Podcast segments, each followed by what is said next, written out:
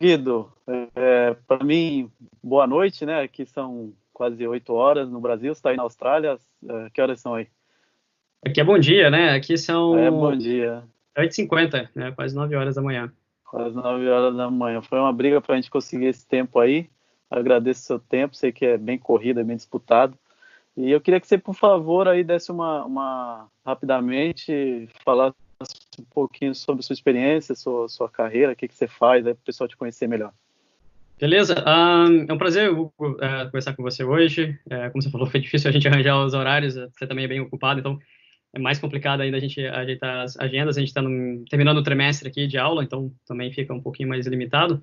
Eu trabalho hoje na, eu sou o que chama considerado aqui senior lecturer, uh, tipo um professor assistente uh, na Griffith University na Austrália, em Brisbane, e eu trabalho no departamento de aviação.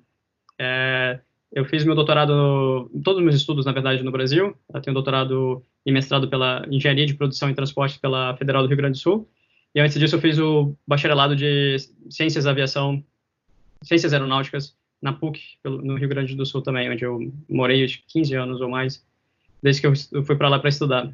E eu tenho experiência como piloto, uh, fui instrutor de voo, voei aeronaves privadas, uh, e depois, em 2012, eu entrei na Azul como copiloto de Embraer, e logo em seguida, seis meses depois, eu fui uh, um acordo que a gente que eu tinha feito com o, meu mentor e, e, e chefe na época, o, o, comandante Augusto Nunes, que era o responsável pelo departamento de safety, e eu fui trabalhar e implementar, na verdade, criar o departamento de Human Factors na Azul. Então, essa é minha, brevemente, minha, minha, minha experiência. É, o Guido, você tra trabalha com, trabalhou é, com, com, o DECA, que é um dos maiores expoentes de, de, segurança 2, que a gente vai convencionar em chamar aqui a nova visão, né? Mas temos outras aí também, o pessoal confunde bastante HOP com Safe Differently, Safety Tool. Você poderia, por favor, é, dar uma explanada, mostrar as diferenças, se é que existem aí entre as, as, as vias teóricas? Esse é, um, esse é um ponto bem interessante, né?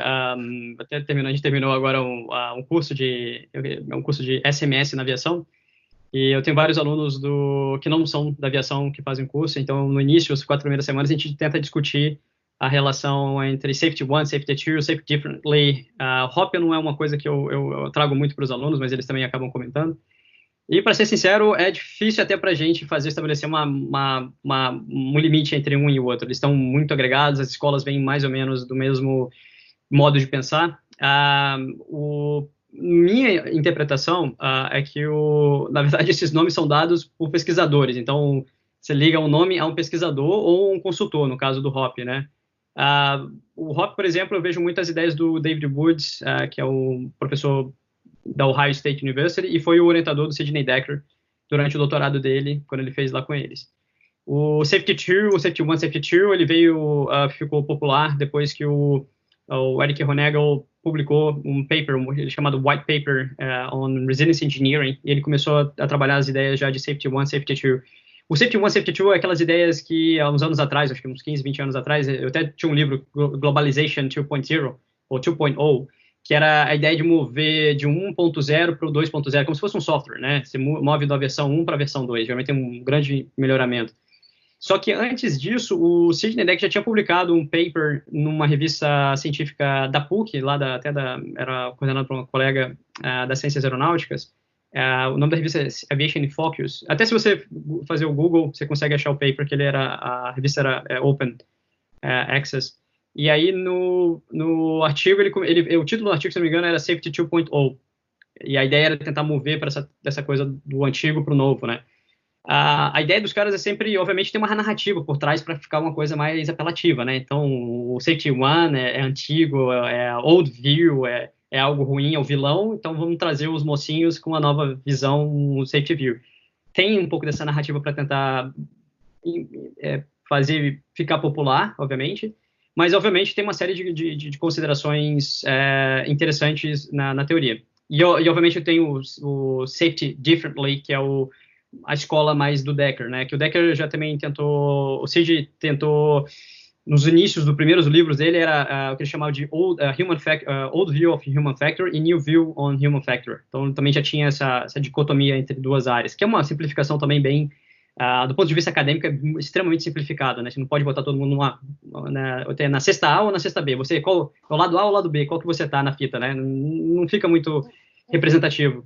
Uh, esses caras, eles vêm de uma tradição, eu diria, de dois caras muito influentes. O primeiro é um sociólogo americano chamado Charles Sparrow, que em 84 ele publica um livro chamado No More, Accident, uh, no More Accidents, Living with High Risk Technologies. Ele basicamente ele fez uma análise, foi uma das primeiras análises que utilizou a teoria da complexidade num acidente nuclear, que foi de Three Mile Island, que foi um pouquinho antes de Chernobyl.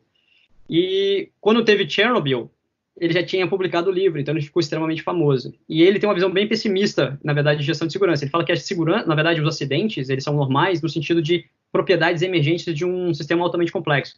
Ele fala, olha, a gente não consegue fazer, produzir o que a gente produz, por exemplo, uma indústria nuclear, sem, sem a complexidade, sem colocar a complexidade. E a complexidade ele vem em duas áreas. É a quantidade de partes integrantes no sistema que isso a gente não consegue prever, por exemplo, como é que ele, talvez esses, esses, essas partes acabam se, se é, relacionando de modo não previsto, e isso é um, um, dos aspectos da complexidade.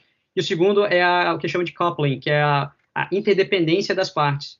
Então, às vezes, um, sei lá, você, é, é, como se, um, um, exemplo bem simples, você bate o dedão, sente o, o cabelo subir, né, de tão integrado que essas partes estão. Então, ele fala, por essas duas características, os acidentes são propriedades normais, eles, eles de algum momento ele vai, vai existir. E aí ele começa toda uma discussão, por exemplo, das práticas de segurança que a gente coloca nas indústrias, que elas, por exemplo, a redundância, que é vista como uma coisa boa é, em, nos sistemas técnicos, quando você transfere isso para o sociotécnico, né, com as pessoas na atividade, ele acaba virando uma, um problema uma, um problema mais, porque a redundância, na verdade, não é sempre uma redundância, ela não está só lá para é, ser utilizada quando necessário, ela acaba sendo utilizada no dia a dia. A, a redundância é, social, com duas pessoas fazendo atividade, por exemplo, na manutenção você tem um mecânico e você tem um inspetor na verdade, não tem muito essa dicotomia, porque a pressão pega, tem que fazer, a produção tem que ir, tem que entregar, os caras acabam, acabam trabalhando juntos, então não tem essa, essa divisão.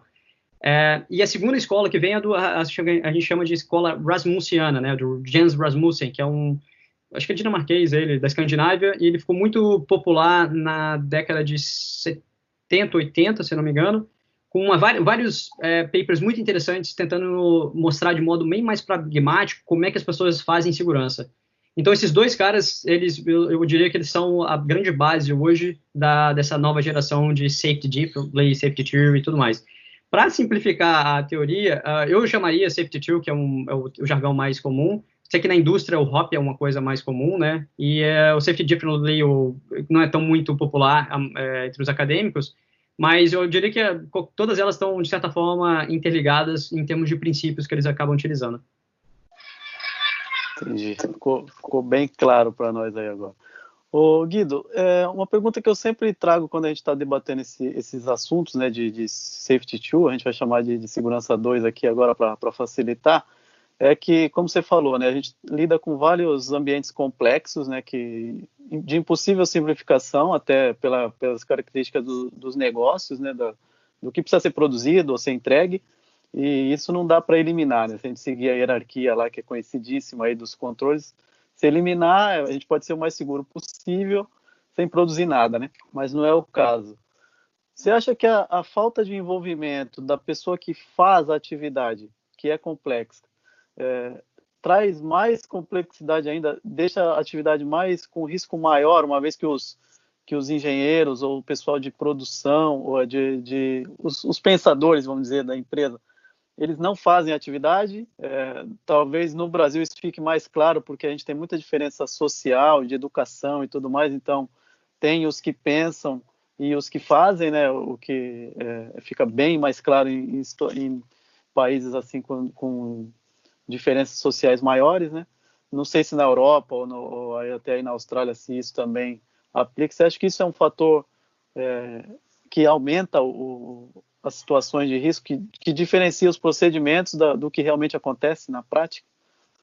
Essa é uma pergunta é, é, é bem interessante. Uh, talvez a explicação é um pouquinho mais longa do que a gente teria tempo. Uh, eu vou tentar resumir ela de, da minha perspectiva nesse ponto, né? A gente sempre tem, historicamente, uh, olhado para os acidentes ou incidentes e, e olhado para o uh, trabalhador e falado assim, ah, você não seguiu o procedimento, você cuidou aqui, um lápis aqui, lápis ali.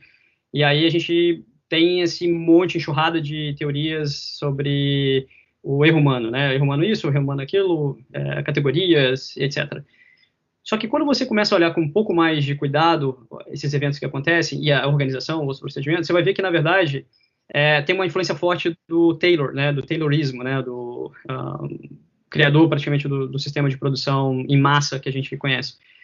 É, a divisão de duas coisas, né, é o que ele chamava, no livro dele, tá, o trabalho do bovino, é o cara que só carrega o peso, ele não precisa pensar, ele só executa as ações, praticamente uma máquina, e o trabalhador, que é o gerente, que é o pensador, ele vai pensar e tentar organizar da melhor forma, da forma mais eficiente possível, o trabalho do bovino, né? Quando você começa a trazer essa simplificação para um ambiente complexo, uh, fica um pouquinho desconexo, não, não dá para aplicar. Uh, uh, por mais que as organizações investam muito dinheiro, muito recurso e tem pessoas muito inteligentes trabalhando na organização, essa a gente ainda não consegue, por exemplo, dentro de um procedimento que a gente faz, melhor, por mais perfeito seja o procedimento para os engenheiros, ele não aplica em 100% das situações que são vivenciadas pelos, pelos trabalhadores. Então, a gente não consegue, por exemplo, determinar que seguir o procedimento a 100% do tempo vai deixar a pessoa segura, vai garantir segurança. As pessoas vão aprendendo, as máquinas não funcionam como elas esperavam, vira e mexe tem uma coisinha diferente que funciona, o processo químico é a mesma coisa, ele, por mais que a gente entenda já exaustivamente como é que determinados processos químicos acontecem, por determinados fatores que a gente não tem controle, ele acaba saindo um pouquinho fora do parâmetro, por isso que a gente tenta controlar. Essa ideia de sempre controle, que vem muito do Taylor, ela não aplica hoje em dia mais. Ela, a, o, sistema, o trabalho está tão complexo, tem tanta coisa, a gente está tão eficiente na forma que a gente faz, que a gente não consegue simplesmente dizer, olha, isso aqui segue dentro do procedimento, isso aqui não segue dentro do procedimento. As pessoas no trabalho, elas vão fazer um trabalho. A segurança, nesse sentido, ela passa a ser uma propriedade, não que você tenta alcançar, atingir, mas é como as pessoas fazem o trabalho delas. É, como a informação é, flui na, na, empresa, né? Então, quando você. O que, o, que o, essa, o Safety 2 o pessoal chama de segunda história. Quando você começa a tentar entender o que acontece, traz a segunda história, a visão do, do, do trabalhador, para tentar entender o que, que, aconteceu. Eu tenho um exemplo clássico que aconteceu numa. Um professor, na verdade, na época, acho que no mestrado, ele disse e, de um trabalhador de uma fábrica de desossa de frango, né? É, esse cara, o acidente foi, ele estava com a faca dentro da bota, da, da, bota de plástico, quando ele saiu da linha de produção pro, pro vestiário para trocar de roupa. E aí cortou o tendão dele. Por algum motivo, não sei como é que ele colocou a faca, cortou o tendão. E aí, aquela coisa, não, que era absurdo, como é que o cara violou, porque as facas eram recolhidas e mandadas para higienização, e esse cara, higienização e, a, e a, a molamento? Afiamento. É. Afiamento, obrigado. E aí o cara acabou se cortando, que é um absurdo, né, infringiu, pune o cara, manda o cara pra rua. E aí tem a segunda história. Esse cara era o melhor cara da fábrica. Ele disparado, assim, ele era, a produção dele era quase dois, duas vezes mais do que o segundo lugar, a segunda pessoa mais qualificada dentro daquela, daquele chão de fábrica. Recebeu vários prêmios, o cara era, saía com, com na, nas revistas internas, na, nas comunicações internas junto com o presidente, porque um cara adorava a empresa, super bem é, visto e tinha uma, um acesso grande à alta direção, porque ele era considerado um dos caras mais eficientes da empresa. E aí, da noite pro dia, ele virou do mais eficiente para o mais idiota, porque ele se cortou com a faca que ele deveria ter deixado no local de trabalho. Então você fica assim, quão justo é essa, essa visão? Por que, que isso aconteceu? E aí você vem, ah, geralmente os acidentes estão ligados também à eficiência. Né? Então esse cara, o que, que ele fazia? Na verdade, ele botava a faca dentro da bota, porque não queria mostrar para as pessoas que ele levava a faca, na verdade, para casa, conseguia botar na bolsa. As pessoas, na verdade, sabiam, mas o cara era o melhor, então, né, ele fazia uma coisa diferente. E ele levava para casa para é, higienizar e fazer a, a, a, molar a faca também. Então ele fazia isso, então a faca, na verdade, era, na verdade, uma extensão do corpo dele, não era simplesmente uma faca. Ninguém botava todo mundo na mesma bandeja e cada um pegava uma faca no outro dia. Aquela era a faca dele. E essa característica da faca, de ser uma faca dele, que ele realmente ajustava para as características dele, fazia ele ser o melhor naquilo que ele fazia. Então a empresa ela tinha duas possibilidades, né? A gente, eu vi alguns acidentes assim na região sul ela teve a possibilidade de ou demitir o cara depois do afastamento dele, ou tentar aprender com o que o cara fez, né? É, essa empresa, nesse caso, nessa situação específica, acabou demitindo o funcionário, mas outras empresas que eu vi, eles tentaram fazer um pouquinho diferente, principalmente na região é, lá no, no, interior do Rio Grande do Sul, na, na região oeste, né? É, um acidente muito parecido, com a mesma característica, só que a empresa adotou uma abordagem diferente. Eles, eles pegaram a, a, a, o, essa característica do, né, do, do, do, que chamam de embodiment, né, que é a incorporação do objeto, e eles pediram que as pessoas agora, no final do, do turno deles, deram 10 minutos para que o próprio trabalhador limpasse o, a, a, amolasse a faca e deixasse pronto para o dia seguinte ou para o próximo turno que ele, que ele fosse ocupar. E aí o interessante é que eles aumentaram a produção. Teoricamente ficaram mais seguros, porque as pessoas não estavam levando a faca para casa, obviamente, uma coisa que não é aceitável, mas ao mesmo tempo você também não, não restringe. Então, essa é uma característica muito grande quando você começa a olhar com um pouco mais de humanidade, talvez, ou uma, essa segunda história, você acaba conseguindo, conseguindo também vários insights legais. Olha, talvez a gente está fazendo errado esse, esse, negócio. Por mais que segue todos os protocolos de higienização e tudo mais de segurança, está acabando com a minha produção. E talvez eu tentar ajustar a produção com a, a segurança para tentar entender como é que a pessoa faz o trabalho realmente, e como é que eu posso melhorar o trabalho dela, ou dar mais recursos para ela fazer o trabalho, eu posso alcançar resultados melhores. Que é mais ou menos essa ideia do, da engenharia de resiliência, é, Safety 2 e tal, que os caras eles veem o seguinte, olha, a gente não quer botar barreira para acabar com a, a produção, a gente quer ajudar a produção e ser seguro ao mesmo tempo. Como é que eu faço isso? Melhoro o ambiente de trabalho, melhoro as condições de trabalho, entendo melhor como é que o trabalho é feito, ao invés de ficar julgando que o, né, o trabalhador quis se acidentar. Tem um, um, uma frase do Sidney Deck que eu, que eu adoro, que eu, eu, até uso com meus alunos muito, eu falo assim, ninguém vai para o trabalho para se acidentar. É, ou, por exemplo, o piloto, ele vai despedir da família dele, olha, né, tchau esposa, tchau filhos, eu estou indo me acidentar hoje, eu não vou mais. Ninguém faz isso, certo? Todo mundo vai para tentar fazer o melhor trabalho. Às vezes a situação sai fora do controle, mas não porque a pessoa quer se acidentar ou quer sair fora do controle. A, a, a situação sai fora do controle porque hum, às vezes estou dando um pouco mais de ênfase na parte de eficiência e alguma coisa acabou saindo não de forma não esperada. É um pouquinho mais longo, mas eu acho não, que mas essa... ficou, ficou bem claro. É, eu fazer uma meia-culpa aqui do, dos profissionais da minha área, né, que eu é, sou um profissional de segurança também, e eu, eu, vi, agora não tanto, mas assim, muitas vezes o, o, próprio profissional de segurança, ele, ele preza por esses controles, essa, até essa questão de achar um culpado, ou de criar indicadores assim de muito controle que, como você disse, é, interfere diretamente na eficiência da, da empresa, né, limita tanto assim que é tão seguro que é impossível de se produzir, né? Porque muitas vezes o, o, profissional corre risco, né? Em várias empresas no Brasil, o, o, profissional de segurança ele faz isso também, né? Tem uma outra função e aí sobra tempo ele faz a, a segurança ou, ou, tem que ter um técnico que a legislação pede e tudo. E eu tenho uma, uma frase que eu sempre falo com, com meus amigos, né? Que eu acho que a segurança é boa quando ela é que nem sal, né? Ela desaparece. Se não tem nenhum, você não consegue comer. Se tem muito, também você não consegue comer. Então tem que ser na medida certa e invisível, né? Que, como você disse, é a forma que é feito algo, não é um resultado. Mas os profissionais têm medo de, de deixar seu trabalho invisível, porque o profissional bom de segurança é o que não aparece. E se tornar invisível e aí ser eliminado, né? Você, Exato. O que você acha dessa, dessa ideia? Você acha que, que procede ou é um delírio meu aí de achar que isso está acontecendo? Não, eu concordo plenamente. Eu acho que uh, você conseguiu resumir brilhantemente essa, essa ideia né, do, do, profissional de segurança. Né? A gente tem algumas pesquisas mais recentes mostrando que, na verdade, a gente gasta muito mais tempo, o profissional de segurança gasta muito mais tempo, acho que três quartos do tempo, fazendo trabalho burocrático, preenchendo papel, né, pega o checklist e vou lá fazer, vou inspecionar se a pessoa está fazendo correto. O cara não entende nada do trabalho que está sendo feito, mas o checklist está dizendo que o cara está fazendo errado, certo?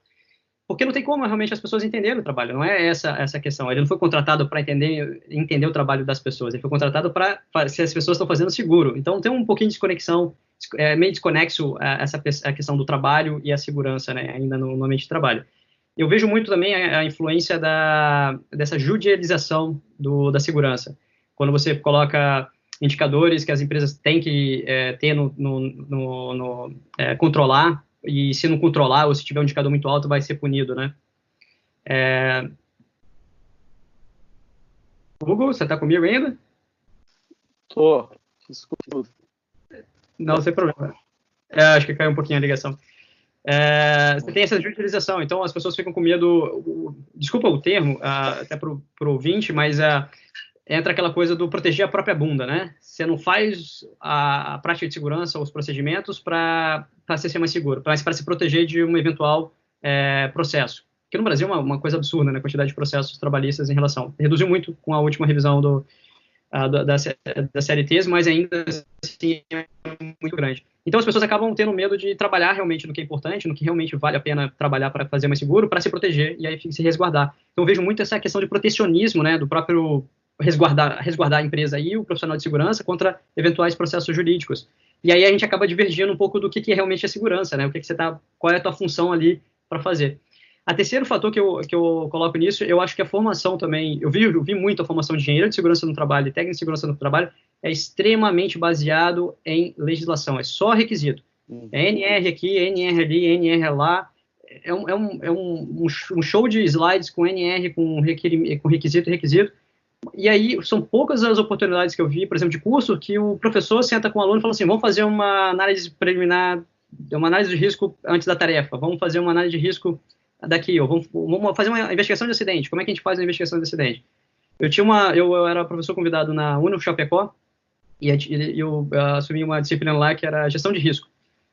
Foi muito legal que eu consegui, os caras me deram toda a oportunidade de mudar completamente a, a disciplina para fazer uma coisa mais é, é, útil para os alunos, mais funcional para eles, para eles tentarem aplicar essa nova visão. Então, trouxe a nova visão e tudo mais. E aí, uma coisa que eu, desde que naquele curso eu venho fazendo até hoje, até aqui na, na Griff, eu coloco, é, eu coloco um mesmo acidente, certo? O mesmo acidente. Eu inicio, inicio o meu curso com um acidente. Aí peço para os alunos fazerem análise daquele acidente.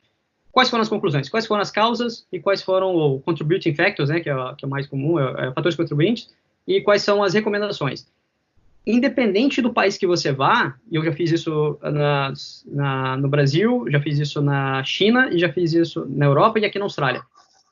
Ah, os fatores contribuintes e as causas são os mesmos. É tudo ligado a negligência, imperícia, falta de atenção, falta de controle, a violação do procedimento e etc. Sempre. Pra, então, obviamente, com essas causas, qual é recomendação? Mais controle, mais procedimento, mais prescrição, punição administrativa, redundância, botar outra pessoa para ver se a pessoa está fazendo o trabalho correto, enfim. Quando você muda, aí eu, eu, trago um pouquinho desses princípios do safety differently, safety theory, etc, etc, e faço o seguinte, ó, a regra agora é a seguinte, a gente vai analisar o acidente, você não pode falar que o problema foi o indivíduo, o problema foi o treinamento, o problema foi o procedimento. Me dá uma visão sistêmica da organização. Como é que a organização como um todo falhou naquele momento? Se é que falhou, né? E aí a causa, é, é como a causa. E na recomendação, não pode recomendar mais treinamento, não pode recomendar mais procedimento e não pode recomendar mais ação disciplinar e regras. Não pode. E nem mais tecnologia. Vamos tentar reorganizar o trabalho. E aí você vê a dificuldade das pessoas fazerem isso. Então eu acho que a formação é, explícita do engenheiro de segurança, do técnico de segurança, com, né, totalmente focado em legislação e pouco focado na atividade de safety, né, na atividade da segurança em si, aliado com essa percepção, essa influência que a gente tem sobre como é que os, os acidentes acontecem, que é influenciado por esses modelos, por exemplo, o, o, queijo suíço do James Reason, por exemplo, influencia muito ainda a nossa visão. Por mais que a gente não tenha sido exposto oficialmente ou formalmente a essa, esse conteúdo, a gente já traz isso na nossa bagagem. E isso acaba uh, levando para essa visão de que o problema é o trabalhador, o problema é as pessoas não seguem procedimento, que o problema é a tecnologia é perfeita, a organização é perfeita e as pessoas são os errantes. Eles que têm que ser punidos e tem, alguns deles têm que ser chutados para fora, né? Então, eu acho que essa todo esse arcabouço acaba contribuindo para a perpetuação dessa visão que é míope. Ela só vê um lado, ela não consegue ver o outro lado também do problema, né? Sim, é muito claro. Ô Guido, é, eu também faço uma analogia com futebol, né? Quando eu vejo esse tipo de abordagem nas empresas, né? Que no Brasil aqui a gente tudo compara com futebol. Né?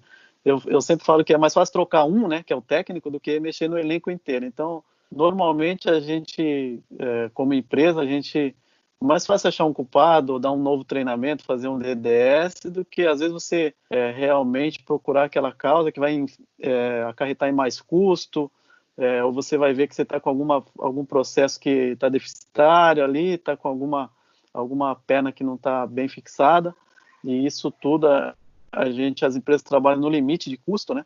Então, ah, troca o técnico, né? E aí vamos ver o que dá, vamos, vamos voltar para jogo. Você falou aí de controle, de, de checklist, e, é, e bastante coisa relacionada com o seu artigo, que é um artigo que eu recomendo, vou deixar até o link aqui, né, que é onde você vê o do piloto, traduzindo é, a meu modo aqui, né, eu vejo o trabalho normal, né. E eu li um livro que eu gostei muito do, do Atul Gawande, que é um cirurgião lá de Chicago, chama o Manifesto do Checklist. Ele adota, ele aborda bastante a questão do, das aéreas, né, que é um trabalho bem complexo, assim, que o, o qualquer acidente, é, é, por exemplo, a gente está com o coronavírus agora aqui no Brasil, a gente, nos Estados Unidos até teve dias de morrer mais de mil pessoas, né, e quando e não teve o apelo social que tem quando cai um avião, né, que parece que a tragédia que caiu um avião morre, sei lá, se morrer um já é muito, mas às vezes morre 300 ali, tem um apelo de muito maior do que a gente morrendo mil por dia aí, que são meio que só números, né? A gente não vê imagem, não vê bola de fogo, não vê é, nada disso. E nesse livro ele fala muito dessa questão do checklist para atividade que você pode ser ter um, um, ser enganado pelo cérebro, né? Assim de você pode esquecer, ter um lapso assim só para dar nome para os erros humanos. Mas a gente na segurança, né? É, principalmente na segurança, se a gente colocar aí como segurança 1, né? A gente aplica checklist para tudo, né? E, e, aí parece que é a solução do, de todos os problemas do mundo, né? O que, que, que você tem a comentar desse desse tema assim de, de aplicação de checklist para tudo ou só para esses casos ou em, em, que que quando que ajuda, né? Principalmente na aviação, o cara tem um livro de checklist lá, é, mas é impossível prever tudo que pode acontecer, né? É, como é que lida, assim, falando um pouco do seu artigo e desse dessa dessa visão assim de que tudo se resolve com checklist e, e como uma é, o artigo foi um, na verdade, foi um, uh, digamos assim, foi uma tentativa de tentar chamar a atenção, na verdade, da autoridade é, australiana de investigação de acidentes incidentes, é, o ATSB, né, ATSB, uh, ah, para tentar fazer, buscar um pouco mais de de tentar tirar conclusões mais é, importantes, né, de uma descrição de um evento que aconteceu aqui recente. Até foi perto aqui da cidade onde eu moro, foi em Ballina, que é o nome da cidade, é, duas horas de direção para o sul aqui da, de Brisbane. Ah, é um piloto da, de uma companhia aérea, eles vieram na aproximação, né, é, o, o copiloto estava fazendo a aproximação e eles é, fiz, ele fez sem o piloto automático, né, então é um aeroporto que não tem controle, não tem torre de controle, é só é, os pilotos se coordenam através do, do rádio, né? Então eles vieram, o piloto ficou muito alto, só que ele continuaram descendo e depois fizeram uma, o que chama de arremetida, né? Quando você decola de novo, e eles estavam o que chama de procedimento visual. Eles não estavam usando as cartas de procedimento que eles precisavam fazer, eles precisavam é, voltar, é, fazer tudo com referências visuais, olhando para fora, pista, altura, essas coisas. E eles estavam usando um Airbus, que é um uma máquina super tecnóloga, né, tecnológica, né? E aí o, o, que acontece, geralmente a gente fica meio alto, às vezes muito rápido, e não configura onde a gente tem que configurar, ou seja, botar a configuração de pouso, né, que é, é botar algumas superfícies, configurar a, a, máquina e tudo mais. E eles arremeteram, voltaram para fazer a segunda aproximação, o piloto não se sentiu muito confortável, o comandante assumiu, e aí fizeram uma, uh, foi se fazer a segunda aproximação, eles começaram a descer e esqueceram do trem de pouso. Então, cerca de 300 metros, acho que foi 300 metros, um pouco menos de 300 metros, deu um alarme no avião dizendo, olha, cara, você não, teu trem de pouso não tá, não, não tá para baixo, vai querer pousar o avião sem, sem trem de pouso? E aí eles arremeteram de novo, vieram, fizeram um novo circuito e pousaram tranquilamente, usando o comandante voando manualmente o avião e com referências visuais. Aí na segunda vez ainda teve quase conflito com outro, um tráfego menor na, no aeroporto, etc e tal. E aí, a descrição do relatório é, é, é, é linda, assim, é, é, super detalhado, entrevistaram os pilotos, tem as ideias do piloto, o que aconteceu, o que não aconteceu, etc. Tem muito detalhamento. Na conclusão, os caras é, fizeram, acho que, o pior trabalho que eles poderiam ter feito. Conclusão foi o seguinte: o problema foi o piloto, o problema é que o piloto não viu o checklist ou não fez o checklist, e o, a recomendação é o cara fazer uma reunião de orientação com o chefe dele e um voo de simulador. Fiquei pensando, peraí, o cara fez três aproximações, na última aproximação ele conseguiu, fez a primeira arremetida não foi muito bem, na segunda foi perfeita, e o cara vai pro simulador para treinar o quê? Fazer o checklist? Mas o problema é o checklist que ele não sabia fazer o checklist, o cara voa, sei lá, tem 20 mil horas de voo, e aí você começa assim, pô, será que não tá bem explicado isso? Vamos tentar entender um pouco melhor. E aí eu, fico, eu tento fazer uma análise, por exemplo, do piloto. por que, que eu vou, eu vou fazer uma aproximação visual, sendo que eu tenho todos os recursos, tudo disponível para fazer uma aproximação para o instrumento, né? Por que, que eu vou voar manualmente avião? Pô, porque também tem o problema de, se eu voar sempre avião em automático, eu perco minhas habilidades. E o que está acontecendo muito com os pilotos. A, a, a, que eles fizeram primeiro que não ficou legal foi justamente o resultado disso. A gente não está acostumado a fazer remetida. Eu decolo meu avião para pousar, não decolo meu avião para remeter quando chegar no destino, certo? Então, a única oportunidade, muitas vezes, que a gente tem num ano inteiro para pra praticar arremetida é no simulador, e não num voo real. Então, eles aconteceram. Fizeram tudo lá, fizeram algumas coisas erradas na sequência do procedimento, mas vieram. O problema é o seguinte, o checklist do Airbus para verificar se está tudo configurado, inclusive o trem de bolsa está embaixo, ele reseta, né, ele, ele, ele, ele mostra de novo na tela para o piloto quando você está acima de uma determinada altitude. Como eles nunca chegaram nessa altitude, eles, eles ficam mais abaixo porque eles estavam fazendo a operação visual, o checklist nunca resetou. Então ele estava apagado. Ou seja, apagado para o piloto que ele fez o checklist, certo? Está tudo ok. E algumas, algumas, alguns itens desse checklist no avião, ele é automaticamente feito pela máquina. Então botou o trem de pouso para baixo, a máquina dá um tic, tic, o trem de pouso está baixo. Como ele não viu o trem de pouso, ele na verdade já estava ticado, mas ele não sabia se foi antes, na primeira ou na segunda, então, eles acabaram achando que estava com o checklist feito. Então, isso leva um pouco àquela questão do problema do checklist. O checklist, eu vejo ele extremamente útil para aviação, para o que a gente chama de operação regular. Operação normal, está tudo bonito, está tudo funcionando, eu não preciso reinventar a roda, certo? E o checklist ele é adaptado ao avião. Eu digo que o checklist é igual a bula de remédio, né? Porque você não consegue. É, tem uma propriedade que a gente chama de. A, eu tenho uma dificuldade de traduzir essa propriedade para o português, a gente chama de em inglês affordance, que é, seria brutalmente assim, traduzindo, é, a, é a, quanto que aquela determinado objeto ele consegue limitar as possibilidades de ação, certo? Então, tem uma, até, obviamente, tem isso, uma característica é, cultural, uma característica de, também de ser exposto a determinados objetos e tal. A, vamos dizer, o grande exemplo é a porta, certo? Você já viu que tem algumas portas que ela tem uma maçaneta, eh, tem uma, uma barra no meio da porta? Sim, gigante.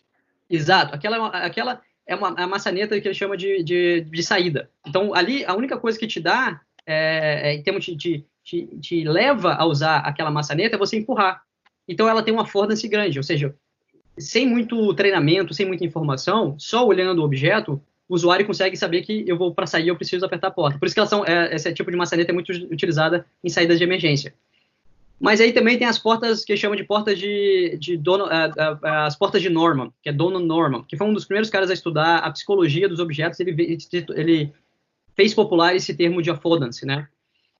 Você já viu que aquelas maçanetas, aquela, né, só a maçaneta na porta, e aí a maçaneta normal, você tenta puxar, ao invés de empurrar. Então, ela, ela, quando a porta ela só abre para dentro e não para fora, e você tem aquela maçaneta, a galera fica quase matando né, a porta, quase quebrando.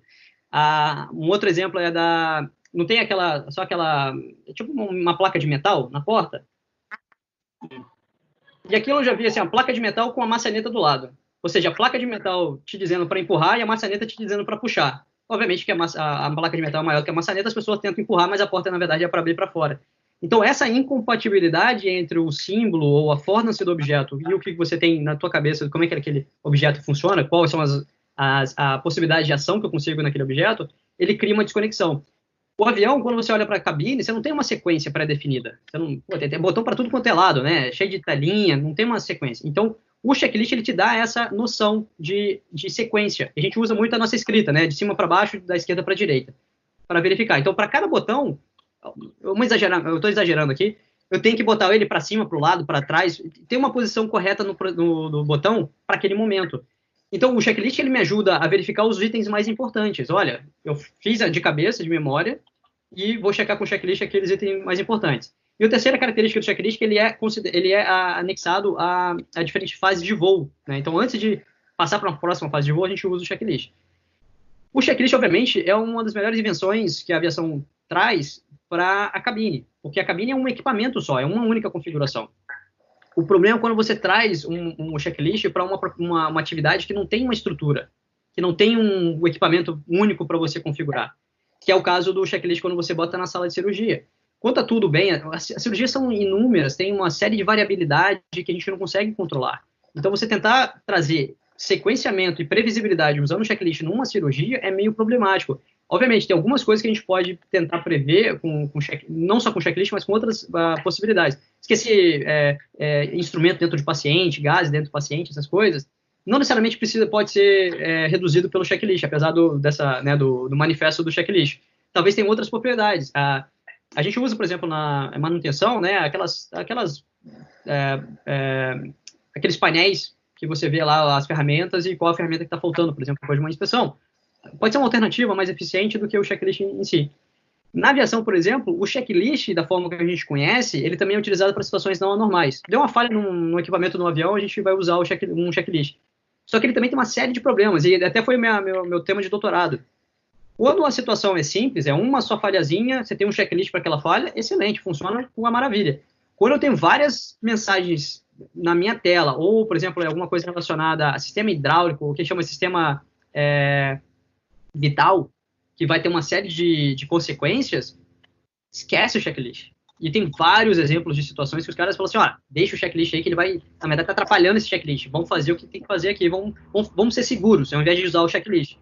Então, é, na verdade, o checklist ele tem duas características. Quando a, a, a atividade é repetitiva, ela precisa, tem uma série de sequências e de configurações em máquinas, é a melhor coisa que você pode ter. É a bula do remédio. Eu não tenho, o remédio não me dá nenhum grau de liberdade. Eu não sei que horas que eu vou. Ele não, não, não limita a, a possibilidade de eu tomar uh, superdosagem, baixa dosagem, tomar várias vezes por dia, etc. Então, a reação é, alérgica, etc. Então, é a bula do remédio. Ela te dá a limitação do que, que você pode fazer com aquela coisa. Quando a atividade ela é bem estruturada e sequencial, linear, perfeito, bonito. Quando a situação não é tão previsível assim, ela tem uma série de possibilidades e o número de interações é muito grande, esquece o checklist, ele não vai te ajudar. Ele, ele, não vai, ele vai acabar, em alguns momentos, aqui atrapalhando. Tem um evento que aconteceu na aviação, que os pilotos eles estavam voando, decolaram, e o avião disse para o piloto, olha, você está com fogo, só que você está com fogo no motor 1, fogo no motor 2, fogo no porão de carga dianteiro, fogo no porão de carga traseiro e no APU que é, um, é um, uma mini turbina na, na cauda do avião que ajuda, é, serve para a gente usar, a gente usa para dar partida dos motores. Ela tem né, pressão pneumática e, e, e, e, e elétrica né, para o avião. Aí, e, e, também você está com fogo nos lavatórios, tá? Com fogo nos banheiros. Aí os caras olharam assim, não, peraí, não, não dá, né? Tem alguma tem uma pegadinha aqui, né? Esse avião tá, tá, tá, tá brincando comigo, né? Aí é interessante, o comandante era super experiente, né? Aí ele falou assim, cara, isso daí é alarme falso, velho. Só que como a gente perdeu a proteção de, de, de, de, detecção do fogo, o sistema ficou louco, vamos voltar, que é a parte mais segura. Vamos botar em emergência, também não sei o quanto que isso é, vai afetar outros sistemas do avião. E o copiloto assim, não, eu vou ler o checklist. Ao comandante, mas você vai ler o checklist, cara. o checklist vai te mandar cortar o motor 1, cortar o motor 2, disparar as garrafas de, de, de, de os, os extintores de incêndio nos motores, vai te pedir para disparar o extintor de incêndio no compartimento dianteiro, no traseiro, e, e, e no APU. Para quê? Não tem fogo. Não, mas tem fogo, porque tá dizendo que tem fogo. O cara, mas não tem cheiro, não, não tem passageiro desesperado, a, a comissária não tá chorando ainda, então relaxa, não é problema, é falha, é, é alarme falso. Vamos retornar, vamos pousar em segurança e depois a gente vê no chão. E obviamente eles não estavam. E aí, isso é interessante. Esse, eu dou esse exemplo, exemplo para questionar a, algumas vezes aquelas, aquelas argumentos que a gente tem que automatizar tudo. De, tira o ser humano a, te a tecnologia faz tudo para mim. Mas quem vai cuidar da tecnologia quando a tecnologia também falhar? E falha. Eu, como piloto, posso te garantir, não era incomum ter alguma falha no equipamento que não era previsto acontecendo. E é normal. E acontece todo dia, milhares de vezes. Mas tem a gente lá para fazer esse essa discernimento entre usar o checklist, quanto do checklist e se o checklist é aplicável para aquela situação. Então, uh, eu fico um pouquinho, depois que eu estudei um pouquinho mais a fundo a questão do checklist, eu fico um pouquinho mais com, de cuidado de dizer o checklist é a solução dos problemas, coloque em tudo que as atividades e você vai estar seguro. Muito, muitas vezes você vai estar mais inseguro se você utilizar o checklist. É, só o objetivo da gente ter marcado essa conversa né, era para a gente tentar é, implementar e para colocar em prática os conceitos aí que vocês desenvolveram aí, os teóricos aí, né, tão bem. É, e aí tem um tempinho aqui para a gente falar um pouco disso. Uma das maiores críticas que a gente escuta, principalmente dos gestores aí da alta direção das empresas, é tudo bem, eu concordo, a teoria é legal, né? É, acho que faz até sentido, tem um lado humano, tem um, um apelo aí de, de, fatores humanos que todo mundo que, que escuta e, e, se aprofunda concorda, mas aí na hora de implementar, né, até a gente falou um pouco antes aí, a, a, entra a francofonia, né, a gente fala o problema é esse e tal, e chega na hora da solução, acaba igual aqueles filmes que você não entende, oh, mas começa a subir letrinha, né? Então, queria que você, por favor, aí, se você tiver algum exemplo de, de aplicação prática em, nas empresas, ou sei lá, se foi feita alguma pesquisa mais prática aí que a gente possa dividir com os colegas. Né? Claro, um, eu vou responder em duas partes também. Eu vou tentar trazer a minha percepção, por que, que as pessoas reclamam muito dessa uh, uh, da falta de, de uh, a falta de ferramentas dessas novas teorias. E a segunda parte, alguns exemplos que eu tenho em mente aqui que eu acho que eu poderia trazer. eu acredito que, na verdade, é o seguinte, a gente está tão mal acostumado com essa ideia de uma solução serve para todo mundo e implementa, que é muito, traz muito das legislações, né? Uh, igual recentemente, recentemente na aviação, uh, 2006, 2004, 2006, a aviação começou a falar assim, olha, se, sistema de gestão de segurança é, é, é, é um negócio, implementa na tua empresa que você vai ficar seguro, né? E, e aí foi aquela correria, né? Todo mundo para tentar entender o que é sistema de gestão de segurança, principalmente a aviação que não, não, não tinha muita tradição, as empresas pequenas não tinham muita tradição, as empresas grandes nunca tiveram problema. E aí você tem essa correção, né? Vamos, vamos bota, implementa e tudo mais. Ah, não, agora a gente vai ficar seguro, vamos ver o, a, a, tendência de acidentes. E aí a tendência tá flat, né? Ela tá, continua a mesma. Acidente na aviação grande, mesma. Então, mas a gente implementou SMS, agora a gente está mais seguro. Mas peraí, você está mais seguro ou você está menos inseguro? É, você está mais seguro, mas você está medindo o número de acidentes? Ou como é que funciona isso? Aí os caras, ah, não, peraí. Então você começa a ter essa solução que uma solução vai ajudar você a fazer tudo, não, não é o caso. A, a, teoria, essas novas teorias, novas abordagens, elas querem trazer o seguinte: olha, eu vou trazer ferramenta conceitual, em vez de ser práticas. Eu não vou te dizer o que, que você tem que fazer, mas eu vou te dizer qual princípio que você pode utilizar para te ajudar na, na, na, empresa. Uh, eu vejo muito a teoria do Sidney Decker, do Eric Honegel, do David Woods, né, o David Provan, uh, o Andrew Ray, todos esses caras. Eles dão uma série de indicações interessantes de como é que você pode aplicar aquilo na tua empresa. Uh, obviamente, não tem muita coisa que a gente vê na, na, nas empresas que não vieram depois dessa, dessa nova, nessas novas abordagens de gestão de segurança. As pessoas já, já aplicavam, já tinham uma visão um pouco diferente. Às vezes faltava alguma ajuda, alguma racionalidade para explicar o que ela estava fazendo. Mas não necessariamente era errado, ou era ou essas novas experiências vieram só depois dessas novas tradições. Então, quando você trabalha com essas teorias, o problema, obviamente, essas teorias estão em inglês, então a, a, às vezes atrapalha um pouquinho o acesso de algumas pessoas às teorias, elas têm o que a gente chama de, elas são ferramentas conceituais. Elas têm uns princípios que, se você seguir aqueles princípios, você consegue implementar na tua empresa. E elas são genéricas para elas serem possíveis para toda empresa. Provavelmente o SMS ele foi uma, extremamente, uma, uma ferramenta extremamente útil para uma empresa que implementou ele primeiro. Talvez na indústria de nuclear, ou indústria química. Mas não necessariamente é a mesma solução que a indústria B, no mesmo setor, vai, ser, vai, vai querer implementar. Então, por isso que tem essa grande dificuldade de romper com tradição, que é o quê? Eu chego na minha empresa, tanto acadêmico ou consultor, olha, a solução é implementar isso, bota na tua empresa e resolve o teu problema. Aí o cara não vê que o resultado não deu muito. É como você falou, ah, se o resultado não der, é problema da empresa que não implementou direito, e se o resultado for bom, a, a culpa é minha, né? Eu, eu, eu, eu levo bônus, né? O mérito é meu. Então, é, essa nova tradição, os caras falam assim, não, vamos, vamos romper com isso. Eu, eu não quero dar uma solução pronta para as pessoas, eu quero que as pessoas usem princípios que elas consigam construir as próprias soluções. Eu vejo muito a segurança igual é, é, essas, esses programas de, de redução de, de, peso, de programas de é, para deixar as pessoas mais é, saudáveis.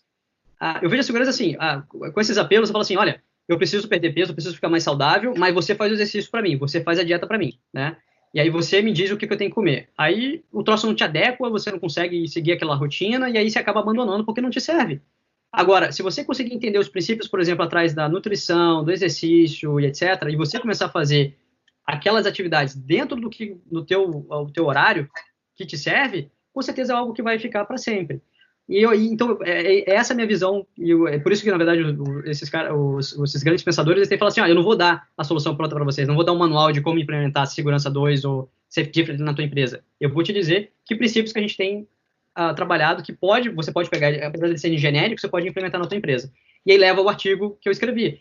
O artigo que eu escrevi, eu segui basicamente as ideias desses caras. Olha, tem sempre uma segunda história, tenta explicar o porquê que o, o, erro humano aconteceu, não assume que o erro humano é o final da investigação, tenta explicar o porquê que aquilo aconteceu, e obviamente, usando a minha experiência, eu consegui, eu acho que eu consegui explicar por que os, os pilotos fizeram o que eles fizeram. A, a tecnologia nunca é, é 100% confiável, tem sempre uma coisa acontecendo, tem sempre um design, um problema de design na, na, na, na tecnologia que em determinados momentos vai mostrar que aquele design vai atrapalhar as pessoas, vai levar a uma armadilha. Então eu fui trabalhando justamente isso, né? Uh, eu tenho alguns exemplos, por exemplo, uh, tem uma área, uma das teorias do Sidney Decker, que é na, nessa, é um, é um, pouquinho diferente da, de outras teorias na área de cultura justa, que eu acho bem interessante. O, o, a visão dele é o seguinte, olha, a gente não consegue definir por palavras, escrever no texto, qual é o comportamento aceitável do comportamento inaceitável. É impossível. Porque as visões e, as, e, a, e como você descreve um comportamento aceitável e inaceitável, dependendo do contexto, ele acaba sendo, ele pode mover para um lado ou para o outro. Então essa, essa linha que separa um do outro, ela é praticamente inexistente, porque dependendo de como você conta a história, você pode estar num lado ou pode estar no outro. E aí, eu, o, por exemplo, na Azul, eu trabalhei uh, no SEIT, e o meu chefe lá, o comandante Augusto Nunes, ele fez um, um trabalho fenomenal na definição do que, que era aceitável e inaceitável. Do ponto de vista da safety, era como se ele tivesse trabalhado na política de segurança. Só que ao invés dele definir o, o comportamento aceitável do não aceitável, ele definiu um processo. E esse processo é, é claro para os pilotos. Ele não tentou definir uma linha, que é aqui é inaceitável, aqui é aceitável. Ele fez o seguinte, olha, o processo ele é mais transparente, ele é mais justo, e as pessoas têm chance de se defender nessa situação. Então ele criou um comitê, por exemplo, uh, num programa, por exemplo, detectou que o piloto fez um, uma atividade, algum movimento muito brusco com o avião, ou alguma coisa que é considerada é, inaceitável.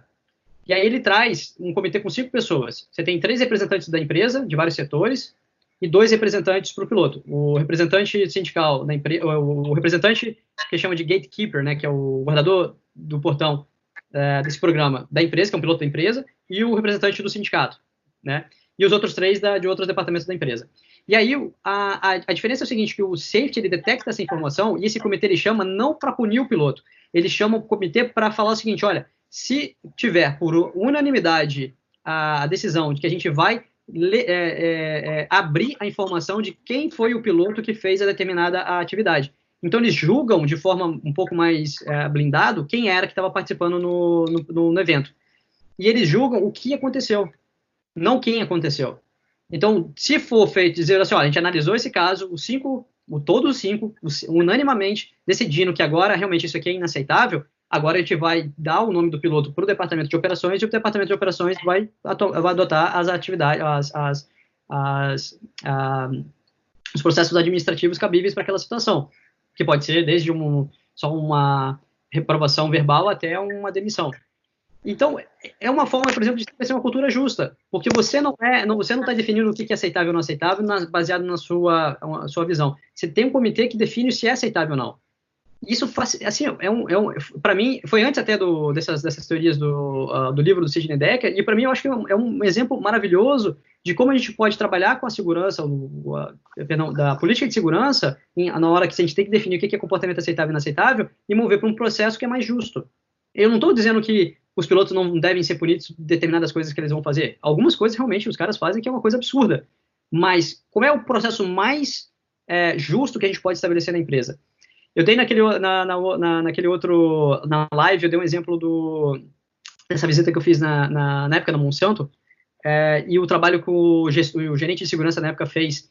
É, eu não lembro o nome deles, e foi uma visita bem rápida quando a gente estava, foi fazer uma palestra a, na região, e o, os caras fizeram um trabalho fantástico. Eles viram, por exemplo, que é, acho que é mais parecido com a tua indústria, é, essa controle de processo químico, certo? Eu tenho reagente, catalisador, etc. E aí você tem vários parâmetros, pressão, temperatura, etc. Só que os caras tinham, assim, ó, a, quantidade de alarme falso no processo dos caras era uma coisa absurda, acho que era 100 ou 200 por dia. E aí você começa a pensar, tá, mas você é operador, como é que você sabe se é alarme falso ou se é verdadeiro? Se a única fonte de informação é a mesma, né? Se só tem uma tela mostrando os indicadores e aquele indicador está dizendo que, tá, que tudo, a planta vai, vai explodir. E aí, se você parar toda vez que você tiver um falso alarme, o teu chefe vai falar assim, pô, peraí, você está prejudicando a, a produção, cara, e aí? Eu preciso produzir, né? O mercado está lá fora, a agroindústria está pedindo esses, esses, produtos. E se eu ignorar completamente, como é que eu vou saber que naquele momento, naquele dia, aquele alarme na verdade é verdadeiro? Certo? O exemplo clássico, alarme de carro. Toca o alarme de carro na rua, vocês param, você, você Hugo, para e liga para a polícia? Olha, tem um alarme aqui tocando, alguém está tentando é, abrir o carro. Porque essa Provavelmente esqueci o vidro aberto. Exato, é banalização do alarme. O alarme virou como se fosse a única fonte de informação que a gente tem que alguma coisa está errada, mas ele também, ele, eles, os caras têm uma dificuldade, a gente trabalha com a sensibilidade e a falta de sensibilidade do alarme, e a, e a acurácia, né, que a gente chama, né? Então, se ele for muito sensível, ele vai dar um monte de alarme falso, e aí acaba com a acurácia dele. Falso positivo, falso negativo e etc.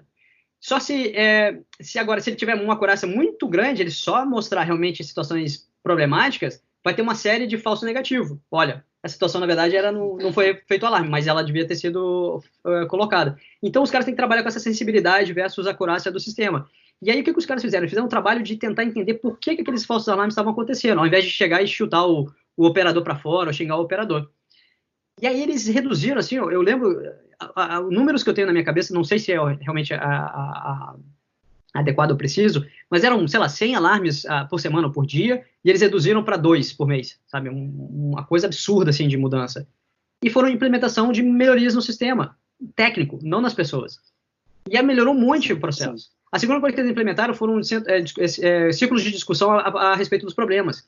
Porque não tem um problema que é igual ao outro. Eles podem ter similaridade de sintomas, mas eles são, às vezes, completamente diferentes. As formas, as causas são completamente diferentes.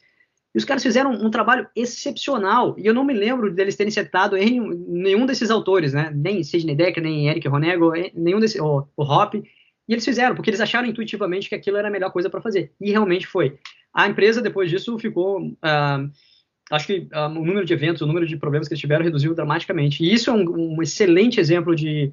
Uh, Safety 2, ou, o HOP, né, se a gente trazer para isso. Bom, são dois, apenas dois exemplos, né? Uh, aqui na Austrália, o, o Deck não é bem uma implementação de Safety 2, mas é algo que pode mostrar e dar um pouquinho de, de evidência para as pessoas que estão, às vezes, com receio ainda de implementar essas novas visões, né? Uh, é, o, é, o, é, o, experimento do supermercado, né? O, é o, tem uma rede de supermercados chamada Woolworths, e, e eles implementam, eles têm várias lojas aqui, uma marca extremamente grande, tipo um, uh, um Carrefour no Brasil, uma dessas grandes redes, né? E aí eles fizeram um trabalho com 120 lojas. Eles pegaram 40 lojas é, para cada, três, em três grupos. Então, 40 lojas para o grupo que eles não mudaram nada, da, tudo das práticas de segurança, os posters, os checklists, tudo permaneceu como sempre foi. E eles tinham uma abordagem muito centralizadora, né? O departamento central da empresa de safety mandava os, o que chamava de pacotes, é, pacotes semanais. Então, toda semana, segunda-feira, mandava o pacote, o cara vai lá e implementava. E era mais procedimento, mais checklist, mais poster, mais isso, mais aquilo. Era tudo mais. Era tudo aditivo. A segundo grupo de lojas, eles conseguiram autorização para remover tudo que não era é, legislação, é, requisito de legislação federal. Tudo que era definido pela organização. A organização foi lá e colocou. Eles removeram tudo. Chegaram para o gerente e falaram assim: olha, não mate as pessoas. É a única coisa que a gente pede. E ficaram monitorando essas, essas, lojas. E outras 40 lojas, eles também tiraram tudo, exceto as, os, os é, as, os requisitos legais federais, né, que eles tinham que manter na loja, tudo que era é, definido pela própria loja, pela própria rede de supermercados, eles tiraram, e eles pegaram e deram um treinamento de gestão de, de gestão, é, liderança em, em, gestão de segurança para o uh, gerente e para os colaboradores. Então, e eles foram trabalhando indicadores, tanto reativos, normalmente, que essas lojas têm, como os mais proativos. E eles viram que o número de a satisfação, o, o, em inglês a gente chama de engagement, é, é, a, engajamento. O engajamento do, dos funcionários, a participação dos funcionários com a própria segurança aumentou exponencialmente. Naquela loja, dos, as, 40, as 40 lojas do grupo lá que não mudou nada, continua a mesma coisa. Só que o mais interessante, a loja que. Uma das lojas participantes desse, desse projeto, que a, a empresa, o, o departamento central da empresa não sabia que ela estava participando, ela ganhou o prêmio de melhor sistema de gestão, de, melhor loja em termos de segurança na rede, na Austrália. E aí você fala, pô, peraí, eu tirei as coisas práticas que vocês estão pedindo para a gente colocar e vocês estão me dando o prêmio de melhor loja. Então, na verdade, vocês estão atrapalhando minha segurança, vocês não estão me ajudando. Ah, e, e aí esse é um, é, um, é um, grande fator que, por exemplo, o Sidney, é, é, o Sidney Decker, ele trabalha muito, que é a questão da burocratização do safety, né? A burocratização da segurança. Então ele fala assim, na verdade, a gente tem a impressão que eu estou cumprindo a legislação, mas se você olhar, tem um estudo aqui na Austrália que eles olharam para as organizações, o quanto dos o quanto das práticas, dos procedimentos, né, tudo isso era mandatório pela legislação e quanto isso era criado adicional pela empresa. e cerca de dois terços do que a gente usa, na verdade, nas organizações é requisito interno, não é externo, não é requisito do legislador. E apenas um terço isso é do legislador. Isso transfere, isso acaba impactando em, em uma, uma, cifra enorme de grana. Você acaba gastando muito recurso para fazer algo que você acha que é importante, mas que não dá resultado nenhum para tua empresa. Então, por isso que eles tentaram fazer esse experimento, né? O, o, o experimento, eu chamo do experimento Woolsworth, e como, eles estavam tendo um pouquinho de problema para aprovar ética, no comitê de ética, né? Tem um, eles fizeram a, a referência do experimento Wools, é, do, do Wools, né? Ele é um experimento de Stanford, que a, aconteceu há muitos anos atrás, que os caras fizeram, botaram os alunos para como carcereiros e como cárceres, né? E aí eles começaram Nossa, a analisar, que é um, é um extremamente... Baita estudo. É, exatamente, teve uma série de repercussão esse estudo, uma série de crítica, e eles acharam no início, como o fato eles estavam tirando os fatores de segurança, isso ia causar mais problema na loja, ia ter revolução, ou as pessoas iam se revoltar, eles acabaram dando o nome de experimento do Woolsworth, né? Mas foi, é um exemplo clássico de, de mostrar agora, está validando, mostrando evidência, que na verdade, às vezes, muitas coisas que a gente está assumindo que, que vai aumentar a segurança, na verdade, está atrapalhando. E muitas vezes acaba causando mais insegurança, né? Do que segurança. Quando a gente delega para Quando, quando são feitas, né, Guido? Porque tem muita coisa aí, até a gente falou um pouco antes aí sobre checklist, que são feitos na. Eu já participei de algumas vezes da investigação e a gente concluiu que é, a permissão de trabalho é, foi preenchida num local e a atividade foi, foi desenvolvida em outro. Assim, o cara faz para cumprir tabela mesmo e, e não está nem aí, né? Porque é impossível fazer o trabalho dele e cumprir todos os, os requisitos de segurança. Então, uma dica que eu dou, a gente conseguiu implementar lá e tem dado certo, assim, é, na minha visão, né? Porque primeiro a gente desconstruiu vários mitos aí de, do passado, assim, a gente teve que tirar, assim, até parecido com a experiência dele, né? É, dar uma desconstruída nas coisas, assim, deixar o ambiente mais clean para para poder deixá-los receptivos a, a, ao que a gente estava trazendo de novo, né? E uma coisa que ficava muito latente assim na, durante a implementação, né? Não só na empresa que eu, que eu trabalho, mas em outros que de colegas que implementaram e de até de, de literatura, que as empresas no Brasil tinham muito aquela coisa de o culpado foi o último que tocou, né? Então, sei lá, quem, né, quem que quem que ah, vamos fazer investigação, né? Então, quem foi o último que tocou? Quem que estava lá, né? E agora com essa é, com esse Big Brother que as empresas têm se tornado, né? Nem investigação tava, tem, é, existia mais no, no, no, no, em alguns eventos, né? O cara via a câmera lá, quem que era o operador envolvido? Ah, beleza, tal. E aí, em alguns casos, o cara nem participava da, da investigação, né? Porque os, os, peritos já, já vinham com o veredito é, meio que pronto, né? Ô Guida, a gente está chegando a uma hora aqui, eu acho que a gente teve um papo legal aí, até superou a expectativa aí, queria agradecê-lo pelo tempo aí, pelo, pelo. Se a gente deixar, a gente vai ficar aqui até.